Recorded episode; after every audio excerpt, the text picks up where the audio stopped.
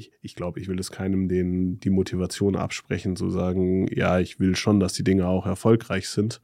Aber trotzdem, auch da, wenn du wieder den zahlengetriebenen KPI hast, wie viele Teams schleuse ich durch und wie viele kommen an den Punkt, dass sie pitchen. Ja, und ich muss nur gucken, dass äh, zur Pitch Night im, im Oktober auch wirklich zehn Teams antreten, ja, damit der Abend gefüllt ist.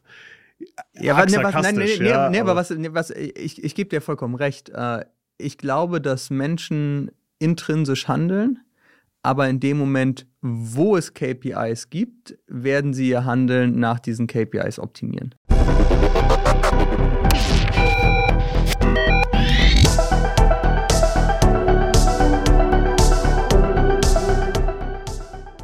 Ja, herzlich willkommen. Schön, dass ihr wieder eingeschaltet habt hier beim Mantro Podcast mit mir, dem Yannick. Und Servus, der Manni hier. Grüß euch. Ja, genau. Ähm, letzten Mal haben wir das Thema Organisation haben wir schon angerissen.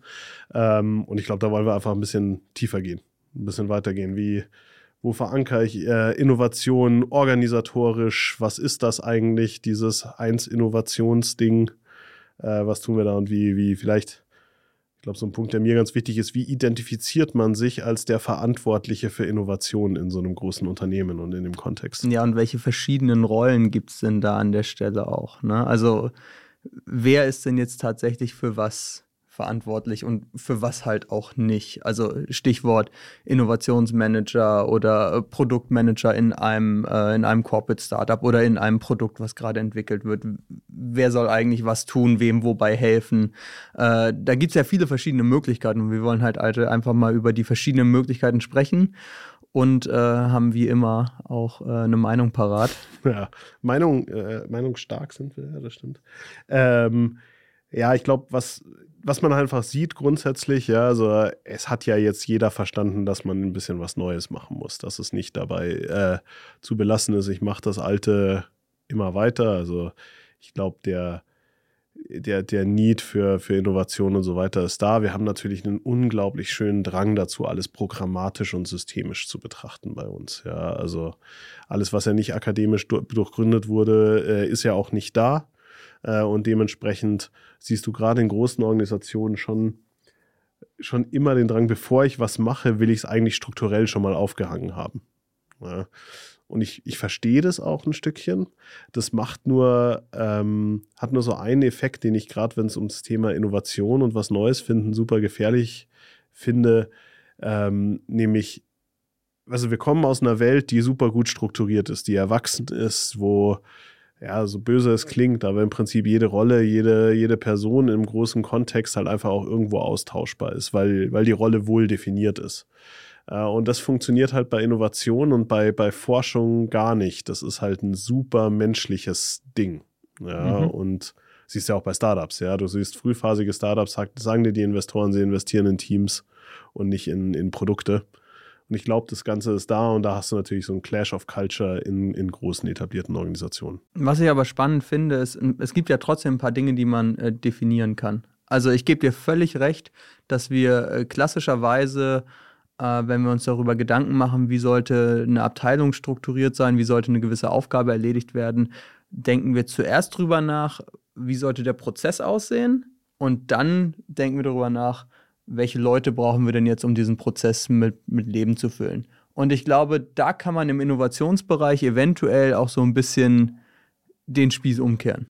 Ja, beziehungsweise die Frage nach dem, was ist denn der Output von meinem Innovationsbereich, ist ja vollkommen gerechtfertigt.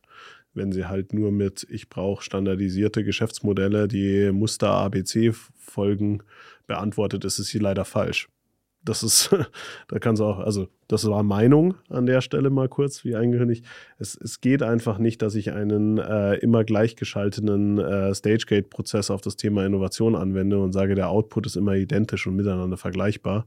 Ähm, ich persönlich finde, der Output des guten Innovationsbereichs sind erfolgreiche Teams. Und wenn du dir das mal, äh, wenn du dir diese Definition zurechtlegst, ja, dann hast du dann öffnet das ziemlich viele Möglichkeiten auch, wie du sagst, strukturiert an das Thema heranzugehen.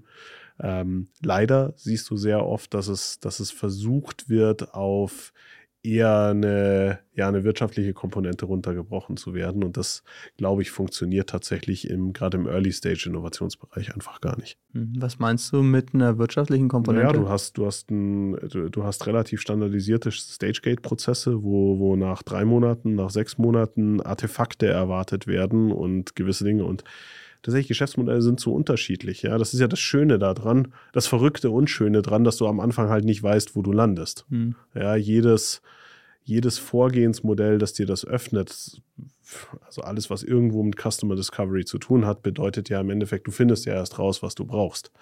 Deswegen zu sagen, meinetwegen nach drei Monaten muss jeder die ersten zwei Kunden gewonnen haben und ein LOI unterschrieben zu haben. Das ist halt einfach utopisch. Ja, oder eine Validierungsphase dauert drei Monate. Ja, genau, genau, ja. Also und klar, ich verstehe das Bedürfnis, ja. Du willst ja, du willst ja immer, du willst halt einfach Vergleichbarkeit hinstellen. Du willst dich ja in einem Portfolio von Ideen, weil du weißt, du kannst nicht alles machen, ähm, musst du dir irgendwie eine Grundlage dafür schaffen, äh, was machst du denn jetzt?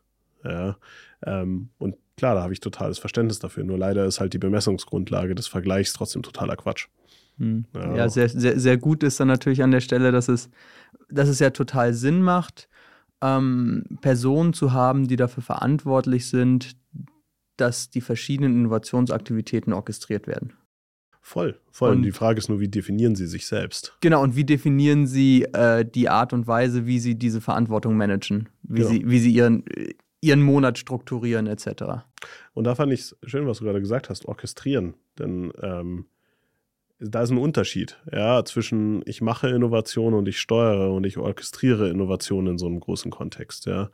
Und was ich ein ganz schönes Bild finde und was wir so auch, ich würde sagen, was wir bei vielen unserer Diskussionen auch so als wir nennen es Leadership Principle für, für, den, für Innovationsbereiche oder New Business Bereiche sehen.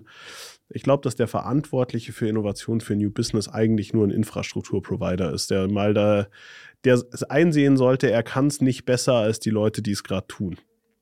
Ja, denn auch wenn du in einem, in einem klar definierten Prozess mit klar definierten Artefakten halt sagst, ich erwarte nach drei Monaten ein Business Case in Ausarbeitungsform XY. Was du eigentlich suggerierst, ist, dass du es besser weißt als die und die müssen auf dein Qualitätsniveau liefern. Ja. Und ehrlich gesagt glaube ich das nicht. Ich glaube, dass bei uns alle Leute, die hier Geschäftsmodelle bauen, das besser können als ich. Ja, und du bist äh, letztendlich dafür da, ihnen das zu geben, was sie brauchen, um das zu tun. Genau, und ich bin auch dafür da, ihnen eine ehrliche Bewertung ihres Fortschritts zu geben. Weißt du, also ehrlich zu sagen, hey, wenn wir uns vor vier Wochen unterhalten haben zu dem Thema und heute wieder, ist das Ding weniger riskant, als es vor vier Wochen war. Also, ja. wenn ich jetzt da drauf gucke und sage so, wissen wir jetzt echt mehr als vor vier Wochen oder haben wir uns mit uns selbst beschäftigt? Mhm. Im zweiten Fall glaube ich, boah, das wird gefährlich. Da ist ein Risiko drin. Vielleicht finden wir nichts, was cool ist, ja.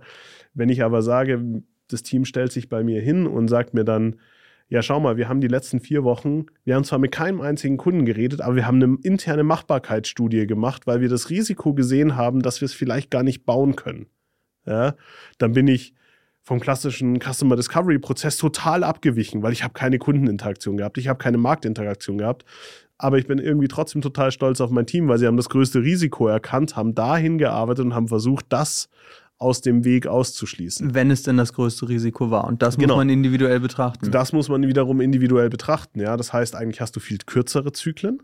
Ja, du hast viel mehr Interaktion mit dem Team und du brauchst, wie gesagt, und das, deswegen meine ich, du bist eigentlich Infrastrukturprovider, ja. Du musst denen die Möglichkeit geben, die Entscheidung selbst zu treffen, was ist jetzt das größte Risiko, ja, und zu helfen, die da dafür eine Lösung zu finden. Ich finde ja das Wort Service Provider an der Stelle ein bisschen schöner weil du ihn ja, ja. Du, du, ja durchaus auch an der einen oder anderen Stelle äh, eine Hilfestellung bietest. Also ein Thema, was ich zum Beispiel immer relevant finde an, an der Stelle, ist nach intern äh, auch Stakeholder-Management äh, zu unterstützen oder an der einen oder anderen Stelle äh, eine Tür zu öffnen zu einem Ansprechpartner, zu einem Experten, zu einem Kunden, was auch immer, mhm. um den Teams dann zu helfen. Das ist jetzt etwas, wo man vielleicht drüber streiten kann, ob das in die Aufgabenbeschreibung des Innovationsmanagers mit rein muss, aber es ist definitiv etwas, was jedem einzelnen Team dabei helfen würde, uh, erfolgreich zu sein. Klar, und dazu muss der eigene Incentive halt auch darauf ausgerichtet werden, dass die Teams erfolgreich sind. Ja, wenn der Incentive des Programmleiters ist, dass er nur genug Teams durchgeschleust hat, ähm, also positiv formuliert genug Chancen kreiert hat, ja.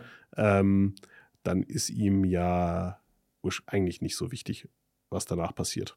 Ja, also ich, ich glaube, ich will es keinem den, die Motivation absprechen, zu sagen, ja, ich will schon, dass die Dinge auch erfolgreich sind.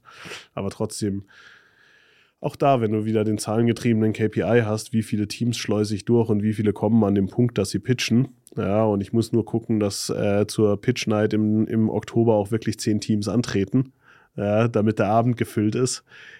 Ja, aber, ne, was, nein, nee, nee, ja, nee, aber was, nee, was ich, ich gebe dir vollkommen recht. Äh, ich glaube, dass Menschen intrinsisch handeln, aber in dem Moment, wo es KPIs gibt, werden sie ihr Handeln nach diesen KPIs optimieren. Zumindest priorisieren. Zumindest ja. priorisieren. Und in jedem Konzern gibt es immer KPIs.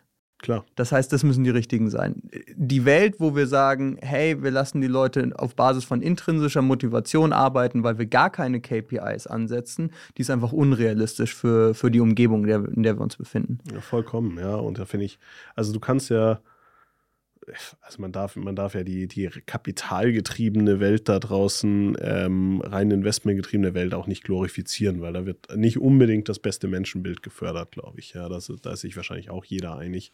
Und ähm, wenn wir uns alle ganz, ganz lieb im Sonnenuntergang angucken, will keiner der Turbokapitalist mhm. sein. Aber ich glaube, du kannst ein paar Dinge von dieser Welt schon lernen.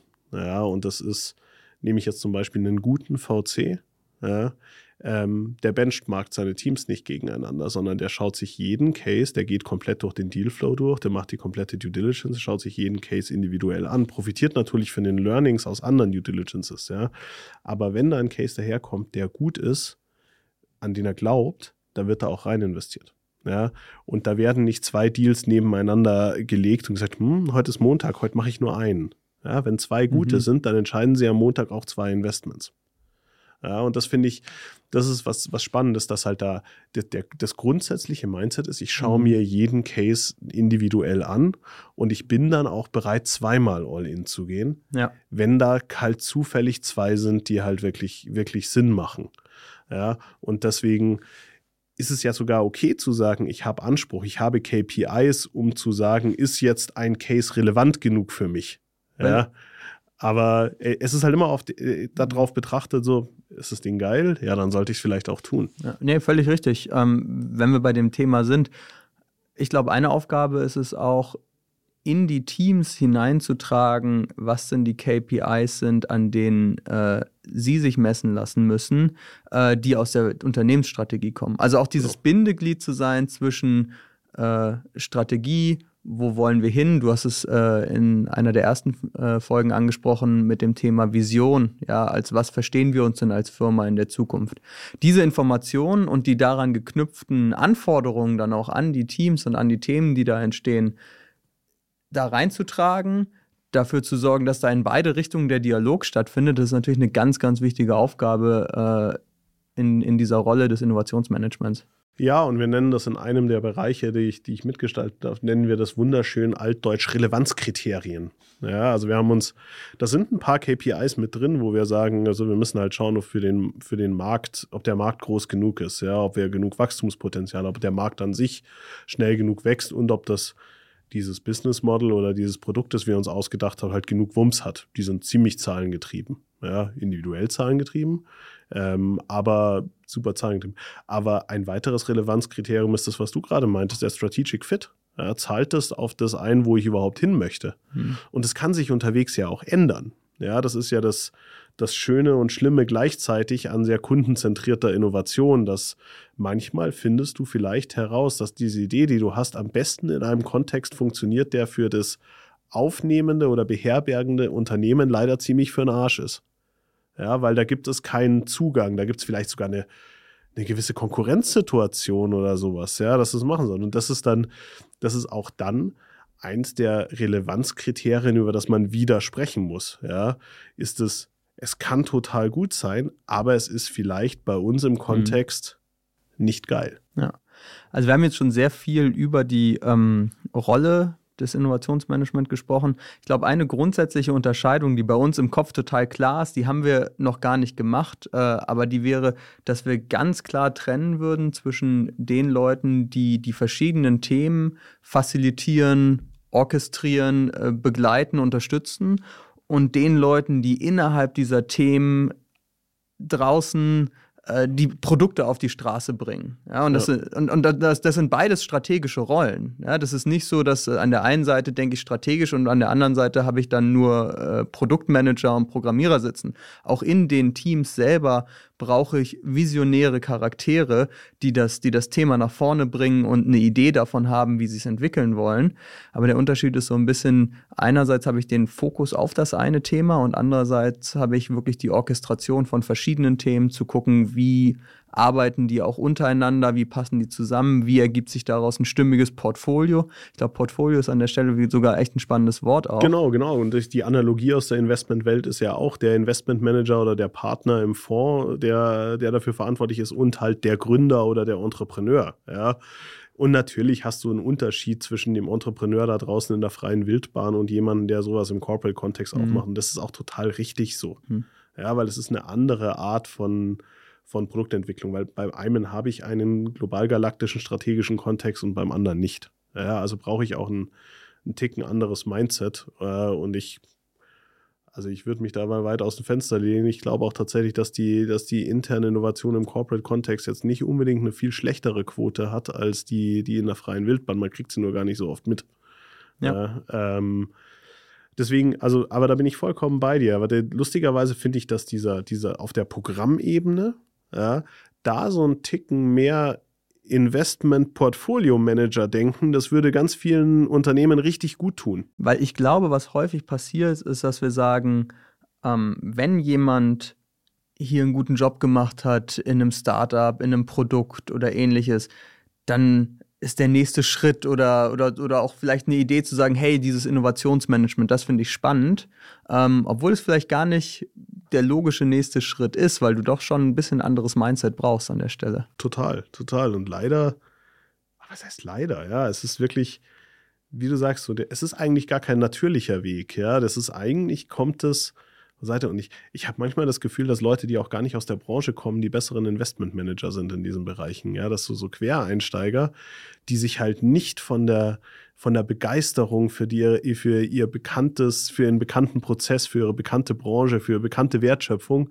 leiten lassen, dass sie dann manchmal mit so einer gewissen Stumpfheit und Objektivität von der Seite drauf gucken und halt sagen, rentiert sich das jetzt? Und auch Naivität und sich trauen, die einfachen Fragen zu stellen. Genau, genau, weil es halt einfach auch, äh, und das finde ich eine, ein super spannendes Experiment, ja, also zumindest diese Komponente nochmal in dieser Programmebene mit reinzuholen, zu sagen, ja, diese, dieser Outside-In-View beim Entscheiden und was, was wir ja schon gesehen haben, was teilweise ganz cool funktioniert, ist, dass die Entscheidungsboards zumindest mit externen aufgefüllt mhm. werden. Ja. Ähm, wird dann manchmal so eine Venture-Partner-Rolle zum Beispiel genannt. Ja, also im Corporate-Kontext ist es ja ein bisschen anders definiert, als es jetzt in einem, in einem VC wäre. Aber dass jemand halt einfach sagt, okay, für die, für die Entscheidungsboards, die halbwegs regelmäßigen und die Reviews bei den, bei den Teams, da hole ich mir mal so eine externe Expertise rein, die vielleicht aus einer anderen Branche kommt, der anders drauf schaut und der dann mir vielleicht mal sagt, ich check's nicht. Was hast du jetzt damit vor? Ich, ich verstehe den Case nicht, ich finde das Team nicht gut, ich finde den Weg, den die eingeschlagen haben, nicht so cool. Und ich habe das, das hilft wirklich. Wie gesagt, auf dieser Programmebene und innen drin, wie du sagst, ja, der Treiber, die, die Personen, die, die halt wirklich hinter dem Business Model stehen, da ist auch genauso. Da brauchst du natürlich Fachexpertise, da brauchst du Know-how, da brauchst du auch Netzwerk innerhalb des Corporates, um, um solche Sachen anzuschieben und sowas. Ja, und das ist, ähm, da muss man, glaube ich, die Rollen echt stärker trennen, als wir es heute oft sehen. Ja, ich glaube, das ist, das ist echt ein Stichwort, was, was das Richtige ist. Klar zu trennen, welche Rollen man unterscheiden möchte und wer für was verantwortlich ist und für was auch nicht verantwortlich ist, äh, ist ein wichtiger Punkt. Cool, ich fand es spannend, was wir heute wieder aufgemacht haben. Äh, ich glaube, wir haben in, in, ein paar Bereiche der, der verschiedenen Persönlichkeiten reingeschaut. Bisschen Meinung, bisschen diskutiert, äh, hat Spaß gemacht. Danke dir. Wie immer. Bis bald. Bis bald. Ciao.